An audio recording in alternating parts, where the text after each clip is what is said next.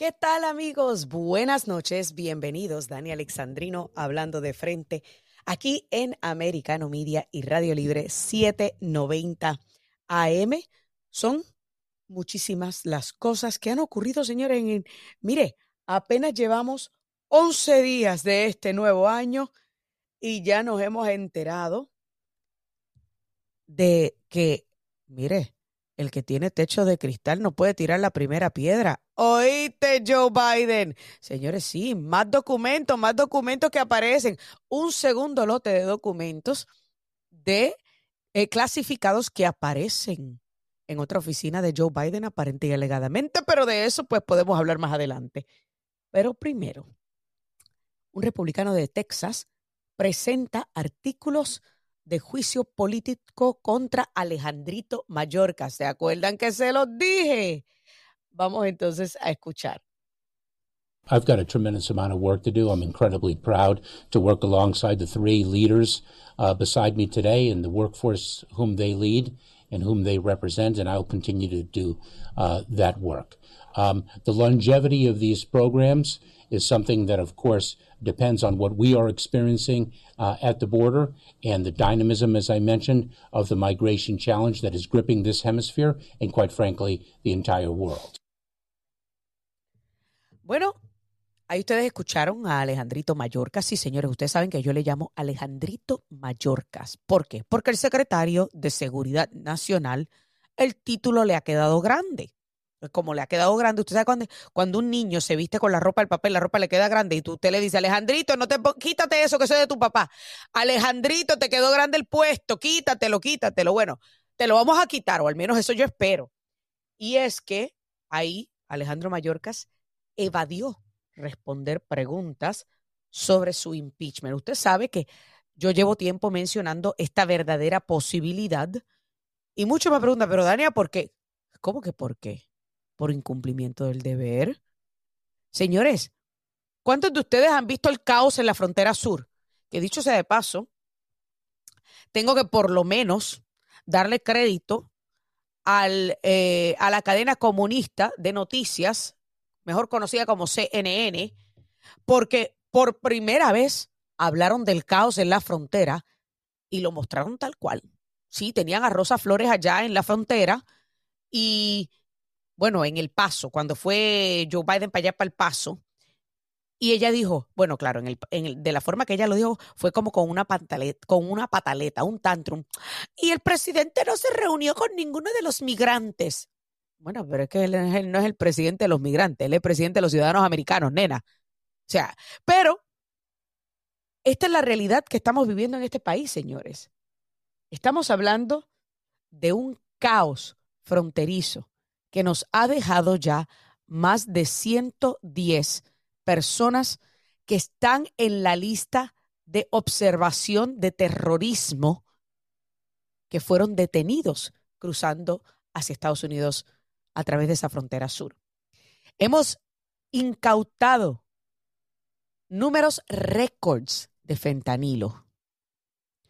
Han cruzado números récords de inmigrantes ilegales han logrado escapar de captura de las autoridades un número récord de inmigrantes ilegales. Estos no son datos que Dani Alexandrino se está inventando, Miriam Minions. No te doy los datos exactos porque no los tengo aquí. Lo que sí sé es que en los dos años que lleva el Pino en el poder son aproximadamente unos 5 millones de ilegales que han entrado al país. Eso sí, te lo puedo decir.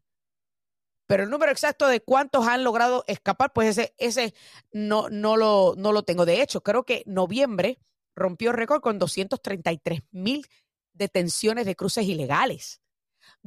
mire, haga la matemática, mi gente.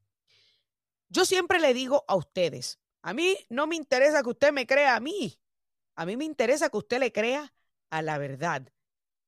Y si estamos hablando que continuamos en esta trayectoria de recibir 233 mil migrantes ilegales en este país todos los meses, multiplique eso por dos meses, por 12 meses, perdón. ¿Usted sabe cuánto les da? 2.7 millones de personas. O sea, que en los últimos dos años de la administración de Biden es completamente entendible que se han detenido en este país entrando y procesado a casi 5 millones de personas. O sea, como decía en Puerto Rico, yo recuerdo que hubo un debate en una ocasión entre dos aspirantes a la gobernación. Uno que está en la historia de la isla como este, el gobernador cuya administración fue la más corrupta en la historia de la isla. Ese señor se llama Pedro Rosselló. Y cuando intentó ir nuevamente a la gobernación, sí, señora, porque en Puerto Rico no hay límite de término, el tipo en un debate le dice al otro, al que, al que le estaba debatiendo con él, creo que era Aníbal Acevedo Vilá, que él no tenía conocimiento de todos los actos, actos de corrupción bajo su administración. ¿Usted sabe cuántos miembros del gabinete y de su administración fueron presos? 40. 40. Y en aquel momento le llamaban a Alibaba y los 40 ladrones, señores. Y Aníbal Acevedo Vila le dijo o que era muy ingenuo. O ¿Y cuál era la palabra que le dijo Aníbal Acevedo? Creo que usó una palabra muy fea con él. O que era muy ingenuo o que simplemente se estaba haciendo el loco. Usted sabe, pero no era esa la palabra que usó. Sí, exacto, una palabra con Por eso quería asegurarme, porque era una palabra que no, es, no se puede decir al aire. O sea, en otras palabras, o Alejandrito Mallorcas es realmente incompetente o se está haciendo el loco o está pichando para loco, como decimos en Puerto Rico. Porque que venga a decir que ellos han estado trabajando activamente para tratar de controlar y que la frontera está bajo control. Señores, es un descaro, es una falta de respeto a la inteligencia de los ciudadanos americanos, es una falta de respeto a los ciudadanos americanos que viven en esos estados fronterizos y que día a día tienen que lidiar con levantarse y encontrar a inmigrantes ilegales durmiendo en su propiedad. Es una falta de respeto al cansancio de los hombres y mujeres que trabajan en la patrulla fronteriza, que por, si usted no lo sabía, son unas seis mil millas de frontera con México. Hay 21 mil miembros, agentes de la patrulla fronteriza para cubrir esas seis mil millas. ¿Usted sabe cuántos policías tiene la ciudad de Nueva York? Con mucho menos, menos terreno, menos tierra para cubrir. Unos 35 mil policías. Usted dígame a mí si la matemática le cuadra. Y esta es la realidad de lo que estamos enfrentando en este país. Pero para los demócratas era mucho más más, eh, ¿cómo le llamamos? Factible o quizás mayor prioridad aprobar presupuesto para 87 mil agentes de rentas internas para perseguir a ciudadanos americanos con quienes difieren políticamente de la clase media y clase baja, de la clase trabajadora, sí, la misma que ellos tanto juran defender. Para ellos era mucho más importante y mayor prioridad perseguir a ciudadanos americanos que controlar el flujo de inmigración ilegal en la frontera. Porque mire qué fácil, qué fácil esos 80 mil millones de dólares que habían aprobado DISQUE para los 87 mil miembros de, eh, del IRS, lo podían haber designado para la frontera sur. Pero no les interesa. Pero no, lo, no, no estaba en sus planes. Y usted sabe por qué. Y dale, Miriam Minions, anótalo. Con fecha y hora, por favor, asegúrate. Porque lo que te voy a decir es mi opinión, a la que tengo derecho, aunque a ti no te guste. Porque a la larga, yo llevo tiempo diciéndoselo a ustedes. El plan de la izquierda en este país, al igual que la izquierda alrededor del mundo, porque todos están cortados con la misma tijera, que le quede claro. El plan maquiavélico porque recuerde que Niccolo Machiavelli, el padre de la política moderna, en su libro The Prince, describió a estos políticos calculadores, maquiavélicos, con esta mentalidad de, de controladores, como personas que son muy planificadoras, pero con un fin y para quienes el fin siempre justificará los medios. Y yo, en mi opinión, este desbarajuste que hay en la frontera sur se resume a una cosa, a que el Partido Demócrata lo único que le interesa es el plan a largo plazo. Sí, a corto plazo, pues mira, mano de obra barata para todos sus auspiciadores. Sí, Miriaminios, yo le llamo auspiciadores a los donantes de campaña. Mi opinión, vuelvo y repito, a la que tengo derecho basado en la Constitución. Asegúrate de anotarlo también cuando escribas. ¿Y qué pasa? A largo plazo, ellos lo que buscan es cambiar la cara del votante promedio estadounidense. Simplemente piense en eso. 6 millones de personas que han llegado. Imagínese que de esas, tres sean mujeres y paran seis muchachitos cada uno. Hacemos una pausa y ya volvemos.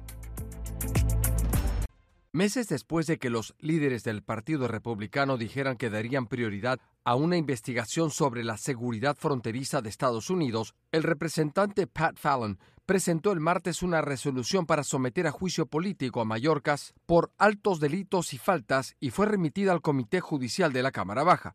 Sin embargo, el abogado constitucionalista Rafael Peñalver opina que el Congreso estaría cometiendo un error. Lo que se está intentando hacer, en mi opinión, es algo contraproducente que en lugar de el Congreso estar viendo cómo buscarle una solución a un problema real, que es el problema de la inmigración ilegal, están haciendo básicamente un, espectáculo como el que, se, que le hicieron la semana pasada con la elección del presidente de la Cámara. La resolución afirma que Mallorca se incurrió en un patrón de conducta incompatible con sus funciones, quejándose de que no ha logrado mantener el control operativo de la frontera.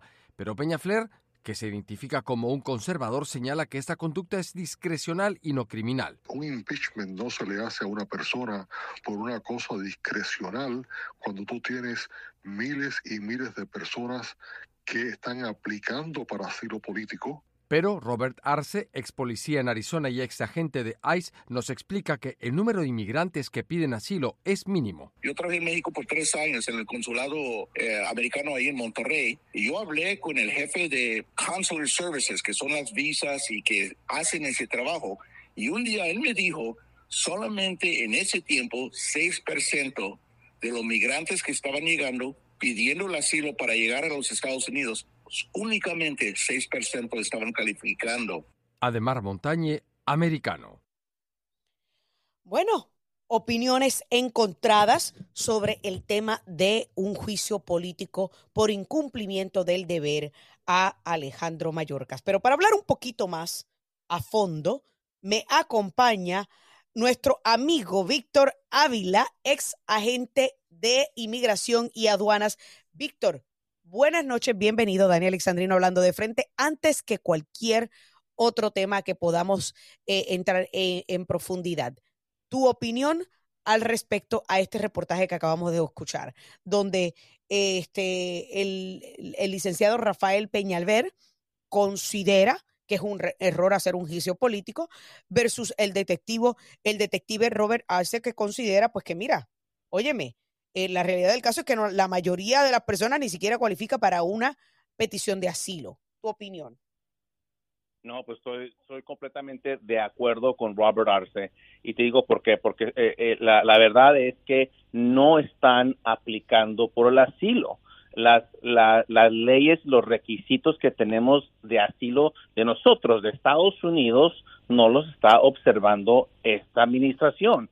Tienes que ser este, perseguido por tu país por las eh, cosas de, de este políticas uh, religiosas no porque porque eres pobre no porque hay mucho crimen en tu en tu país no porque existen los carteles.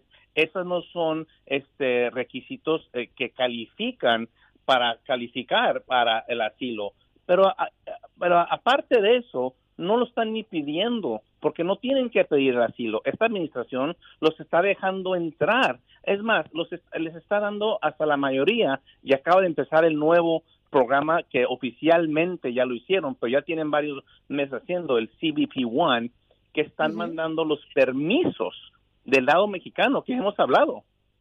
Este, del lado mexicano para que ya entren con el permiso que le llaman el parole, ya, con, ya documentados hacia Estados Unidos. Esto no es seguridad pública. Y cuando viene lo de lo del tema de Alejandro Mallorcas, estoy muy no, estoy nada de acuerdo con el licenciado. Tenemos que mandar una una, una, una señal, a decir, mira, tú, tú no estás, eh, tu trabajo es de de proteger este la país. La frontera, claro. La claro. frontera, en la frontera, los, los, los ciudadanos de este país, que e, ese, es lo que debes de hacer y no está, no lo están siguiendo, están, están obviamente quebrando este su deber, que es primeramente. Y, eso te iba a preguntar.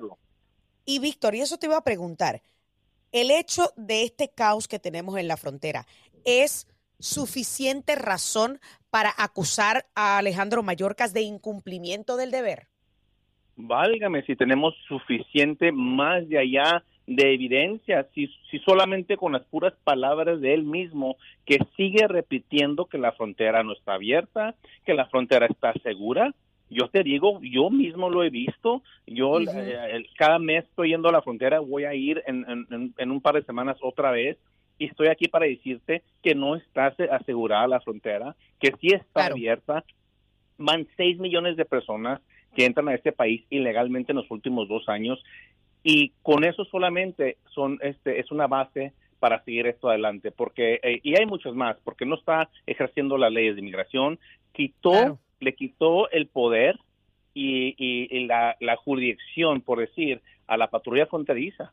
No los deja hacer. Ellos lo dijeron. Si recuerdas, ellos lo dijeron muy claro que querían abolish ICE, ¿verdad? Y quitarles el... Pues es lo que han hecho, pero no les tuvieron que quitar el dinero, solamente les quitaron la autoridad de hacer su trabajo. Claro, y, te pregunto, porque precisamente eh, uno de los datos que yo di en mi primer segmento fue de que en la frontera sur tenemos aproximadamente unos 21 mil agentes de la patrulla fronteriza. La frontera consiste en unas 6 mil millas con México. En la ciudad de Nueva York que son unas aproximadas, eh, yo diría que 8 millas de circunferencia. Eh, hay unos 35 mil policías. Como que la matemática aquí no cuadra, Víctor.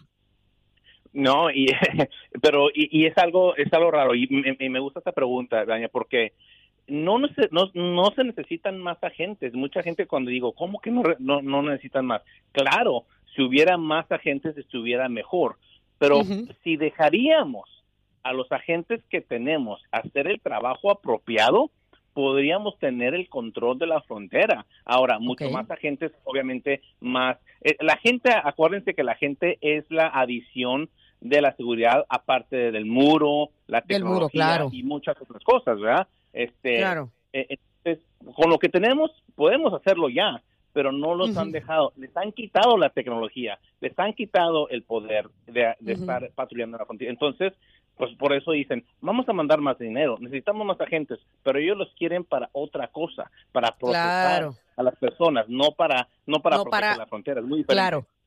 Y te pregunto, no sé si viste eh, que con la cumbre entre Andrés Manuel López Obrador, eh, Justin Trudeau y Biden, AMLO, el presidente mexicano, le dijo a Biden que era el primer presidente eh, en mucho tiempo que no le añadía una sola pulgada al muro fronterizo y le dijo, muchas gracias por eso.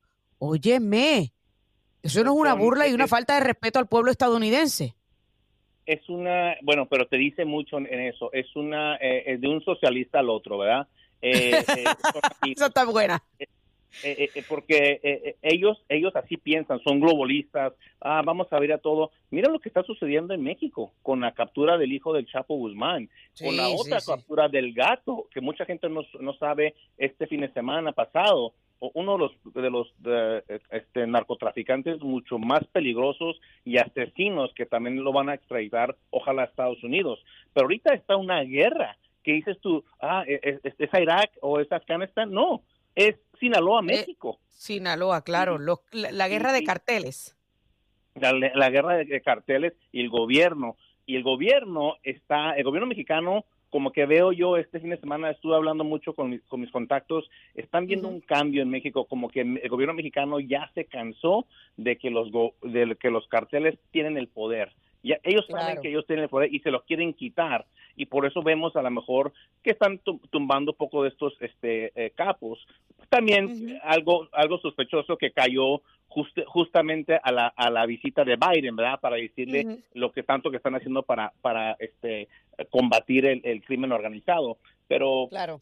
pero eso de que eh, darle las gracias es algo, como dices tú, es, es, una, es una bofetada a la, a la cara, porque lo que tiene que aquí, lo que tenemos que hacer es poner a México y, no no lo que está haciendo Biden ahorita en México eh, y, exigirles que ellos hagan de su parte lo que tienen que hacer. La mayoría de las personas, todos que no son mexicanos, también están ilegales en México. Acordemos. Correcto. Correcto, o sea, unas, leyes eh, de migración muy estrictas. Yo estuve ahí, yo trabajé, yo, yo las usé con el gobierno mexicano y, cuando las quieren usar, mira, yo te digo, luegamente los usan rápidamente y tienen muy buen poder y muy buena constitución, pero no lo hacen.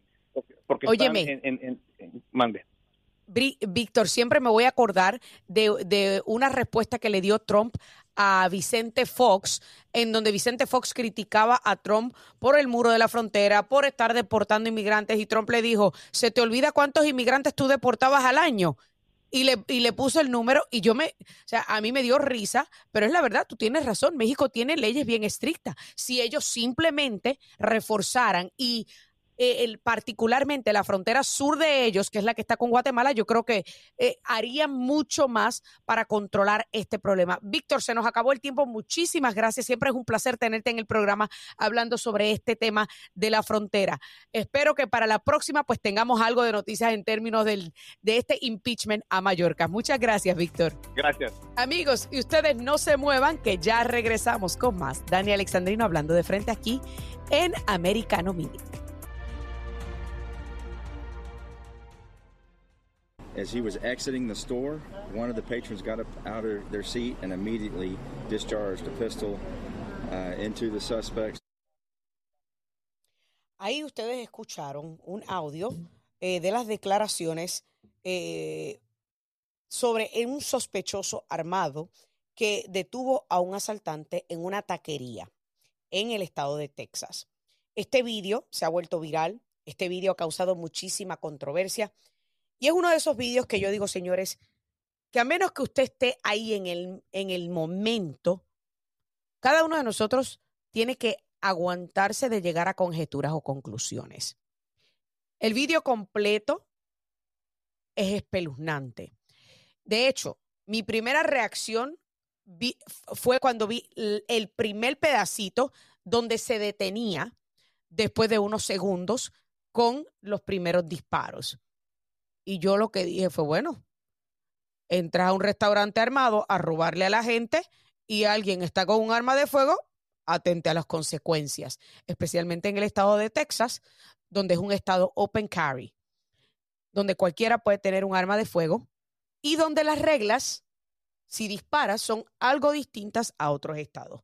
Pero para hablar un poquito más acerca de este vídeo y analizarlo, y yo voy a tratar de mantenerme, que claro, usted sabe que para mí mantener mi opinión callada va a ser difícil porque usted sabe que yo soy muy opinionada, pero voy a tratar de dejar que nuestro experto en estos temas de defensa personal, José Cherrés, nos hable acerca de este vídeo, qué hay correcto, qué hay incorrecto y por qué este vídeo ha causado tanta controversia. José, buenas noches, bienvenido. Dani Alexandrino hablando de frente, te saluda.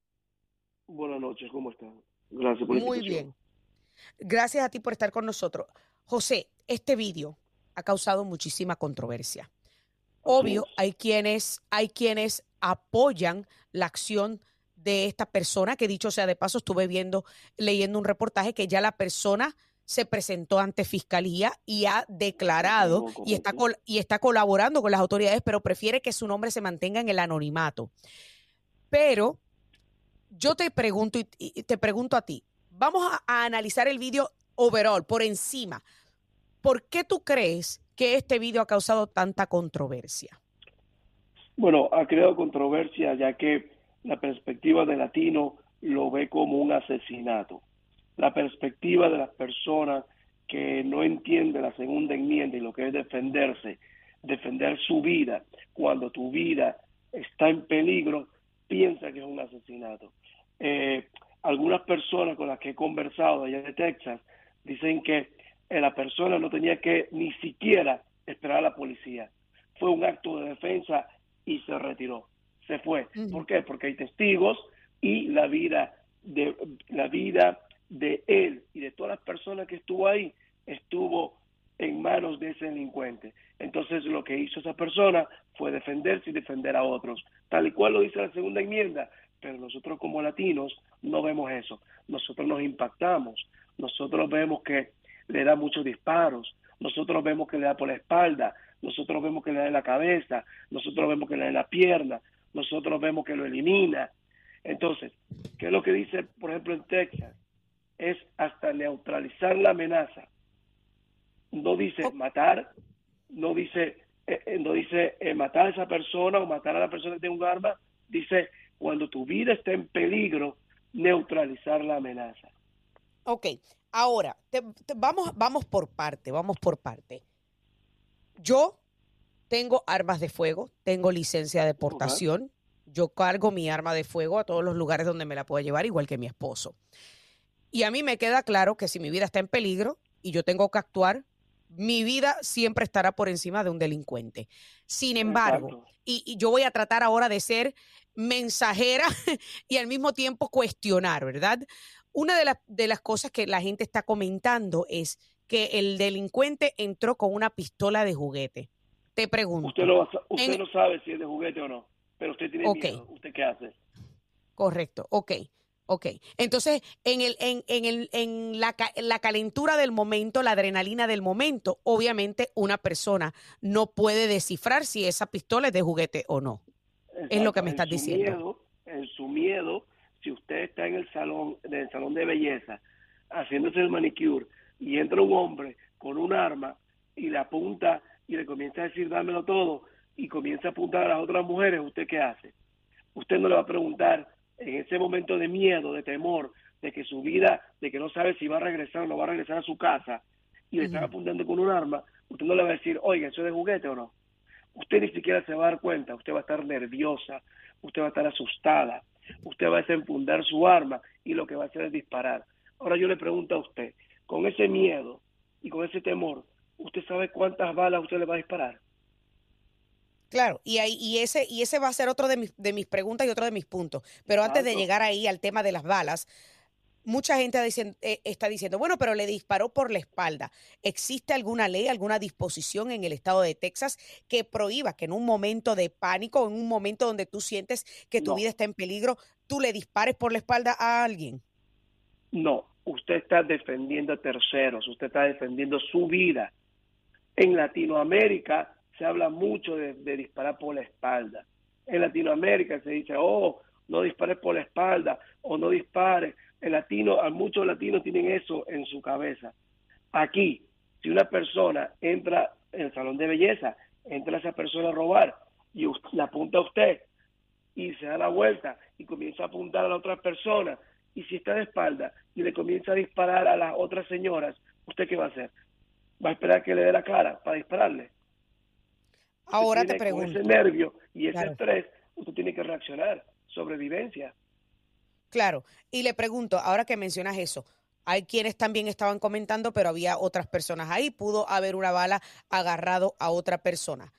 ¿Es eso algo que alguien tiene que tener en consideración en un momento como este? Bueno, eh, cuando se da un entrenamiento, siempre se les explica a todos los alumnos que uno tiene que practicar desde cero saber dónde está el oponente, dónde está el target y qué hay detrás del target. En el momento de un estrés, en el momento de una fatiga, de, una, de un tiroteo, es muy difícil controlar tu entorno por el túnel de visión que hay. Es difícil. Ahora, en muchos estados se recomiendan específicas municiones como Hollow Point o Full Metal Jacket.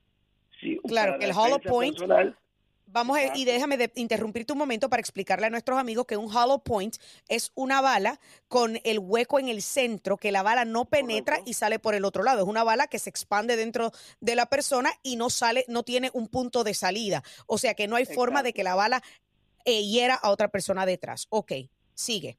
Es, esa es la que se recomienda para que las personas usen para la defensa personal en tu casa o cuando cargas tu arma para defenderte, para que no suceda estas cosas, de que haya daño de terceros.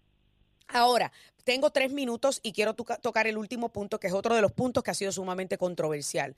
Nueve balazos a este individuo. La mamá de quien, del fallecido eh, dijo que ella ni siquiera está molesto, molesta por el hecho de que lo haya matado porque entendía que su hijo no estaba haciendo algo bueno. Sin embargo, ella cuestiona el por qué tuvo que básicamente arrematarlo. Le dio cuatro disparos, se devolvió y, y le arremató estando ya en el piso con otros cuatro disparos más tu opinión? ¿Es esto ya una exageración o, es esto lo que puede dar paso a la crítica de aquellos que son anti armas de fuego? Esto, esto, esto pasa para hacer la crítica de, la, de muchas personas que son anti armas de fuego, muchos demócratas, van a cogerlo como comidilla. Pero creo que realmente hubiese sido un abuso un exceso de fuerza si él cogía esa pistola y vio que era de juguete y después le disparaba. Pero creo que la versión de él es muy importante. Si él sentía todavía miedo con ese hombre estando en el piso y se, se movió o se arrastró o le insultó y continuó con el disparo. O sea, claro. es muy difícil decirle a una persona, hasta a mí, todas las situaciones son diferentes, pero si yo tengo una persona que me apuntó o me golpea primero, después me saca el arma, tenemos un forcejeo, y, me, y le llego a disparar y veo que se sigue moviendo y quiere sujetar el arma, voy a seguirle disparando y no voy a saber cuántas balas van a salir. Pues le puedo vaciar el cargador de los nervios, usted le puede vaciar el cargador del susto y nadie le puede decir, no te pasaste, excedí. Claro. O sea, que en otras palabras tú entiendes, en otras palabras tú entiendes que posiblemente eh, la persona que disparó eh, eh, con, con, la calentura del momento, la adrenalina, no tenía idea de cuántas veces le estaba disparando, simplemente que por el temor, por toda eh, todo, todo lo, la conmoción del momento, continuó, la, adrenalina, continuó disparándole y luego es que se entera que le disparó nueve veces. Correcto. Eso es posible. Es. posible, por supuesto. Lo puede ser un hombre, una mujer, una joven. Imagínese una, usted le vacía el cargador a una persona como yo de, por defenderse hasta iba a seguir clic, clic, clic, clic, clic, clic y sigue disparando el vacío.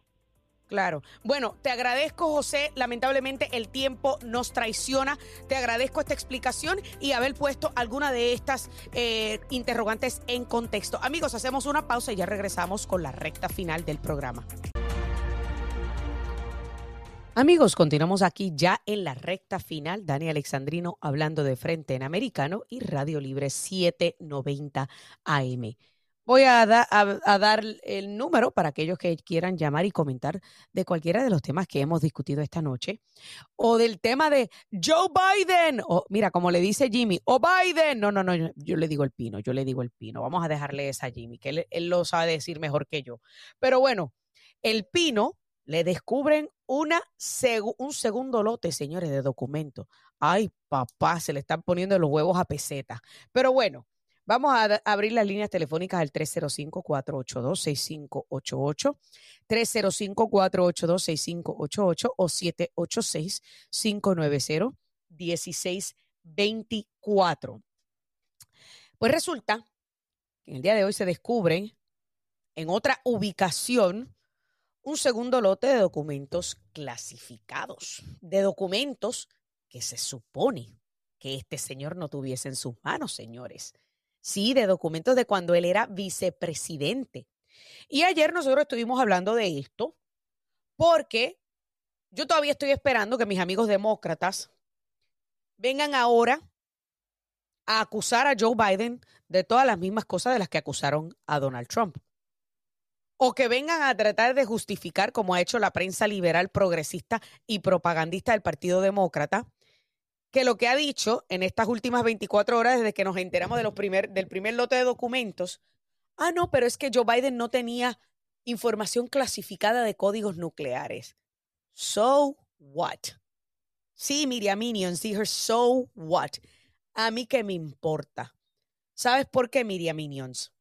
Porque la diferencia es que documentos clasificados son documentos clasificados. Y documentos clasificados en las manos de un ex vicepresidente no es lo mismo que documentos clasificados en las manos de un expresidente. Y te explico, Miriam Minions. Existe algo que se llama Presidential Power to Declassify. Poder presidencial para desclasificar. Ojo, que ahí no dice poder vicepresidencial, dice poder presidencial para desclasificar. O sea, que en otras palabras, solamente el presidente puede desclasificar. La única desclasificación automática que ocurre, ocurre después de que información haya estado clasificada por 25 años. Eso es lo que se llama desclasificación automática que no requiere un presidente para desclasificarlo. Los documentos que aparente y alegadamente tenía Joe Biden en el poder eran documentos asociados a Ucrania y a Irán con fecha de entre el 2013 al 2016. Y yo me pregunto, ¿por qué Biden tenía documentos de Ucrania? Ah, claro que recuerdo.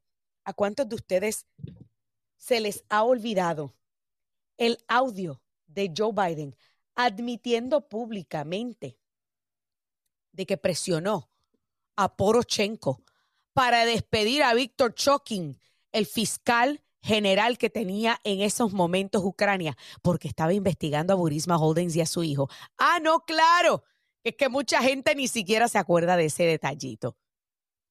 Pues ahora, Marjorie Taylor Greene está pidiendo que se haga un juicio en contra de Joe Biden por mal manejo de documentos. Yo no sé, en mi opinión, si un juicio político por el mal manejo de documentos en otro momento que no es ahora, o sea, de documentos de cuando él era vicepresidente, es la forma correcta o aplica ese tipo de, de, juicio político en este instante.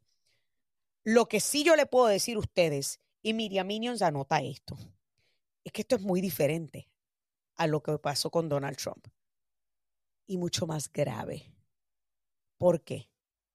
Porque Donald Trump, como presidente, tenía el poder para decir, todos estos documentos quedan desclasificados, ordenar la orden, enviar la orden ejecutiva y ya, eso es todo. Los documentos quedan desclasificados porque la constitución le otorga ese poder. Joe Biden se lleva los documentos sin tener el poder para decir estos documentos quedan desclasificados y me los voy a llevar. Y viene entonces y se los lleva cometiendo un delito. Eso es un crimen. Yo me pregunto, ¿dónde están los archivos nacionales haciendo su drama y pidiendo al Departamento de Justicia que sometan a Joe Biden a una investigación y que hagan una redada? ¿Dónde está el delirio, el delirio público? ¿Dónde está la indignación colectiva de la prensa propagandista? Ah, no, ¿verdad? Que es que en este país hay dos tipos de indignación. La indignación selectiva hacia los demócratas y la indignación exagerada hacia un acto de un republicano. Sí, señores, así le catalogo yo. Porque a la hora de la verdad, aquellos de nosotros que tenemos pensamiento analítico propio, podemos discernir la verdad de la fábula y la exageración de los datos. Y lo que está ocurriendo en este país y con esta administración es bochornoso, es abominable, es indignante. Y yo nunca pensé que estaría viviendo una situación en donde todo lo mismo de lo que acusan a un expresidente, a un ex adversario político, es exactamente lo mismo que han hecho ellos y en creces y se hacen de la vista larga como que si el tema no fue con ellos.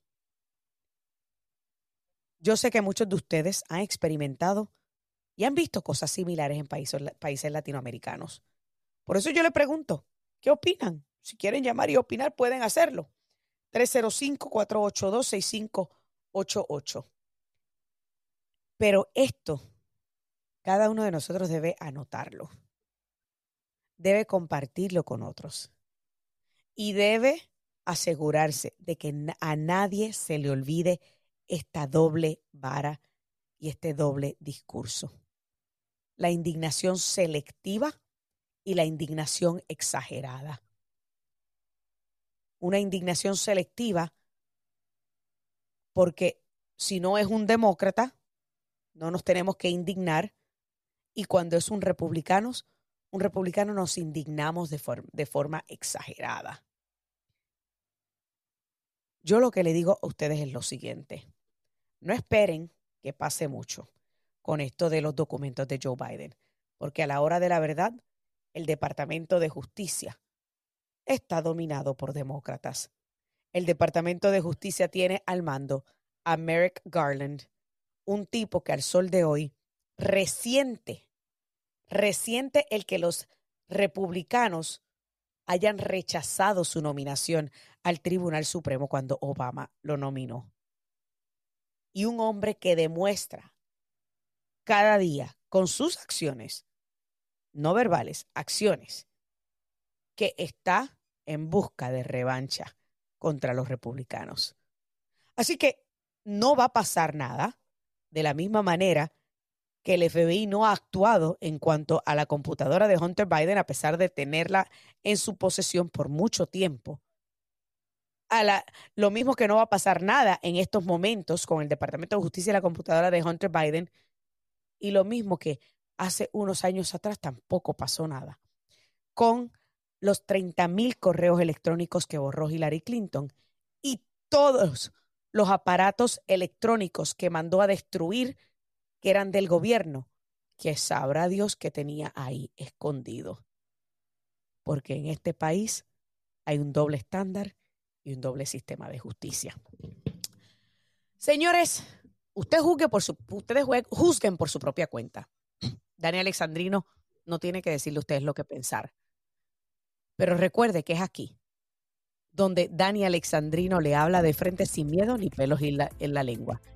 Porque yo no le tengo miedo a nada ni a nadie, y mucho menos a represalias. Que Dios me los bendiga y hasta la próxima. This podcast is a part of the C Suite Radio Network. For more top business podcasts, visit c-suiteradio.com.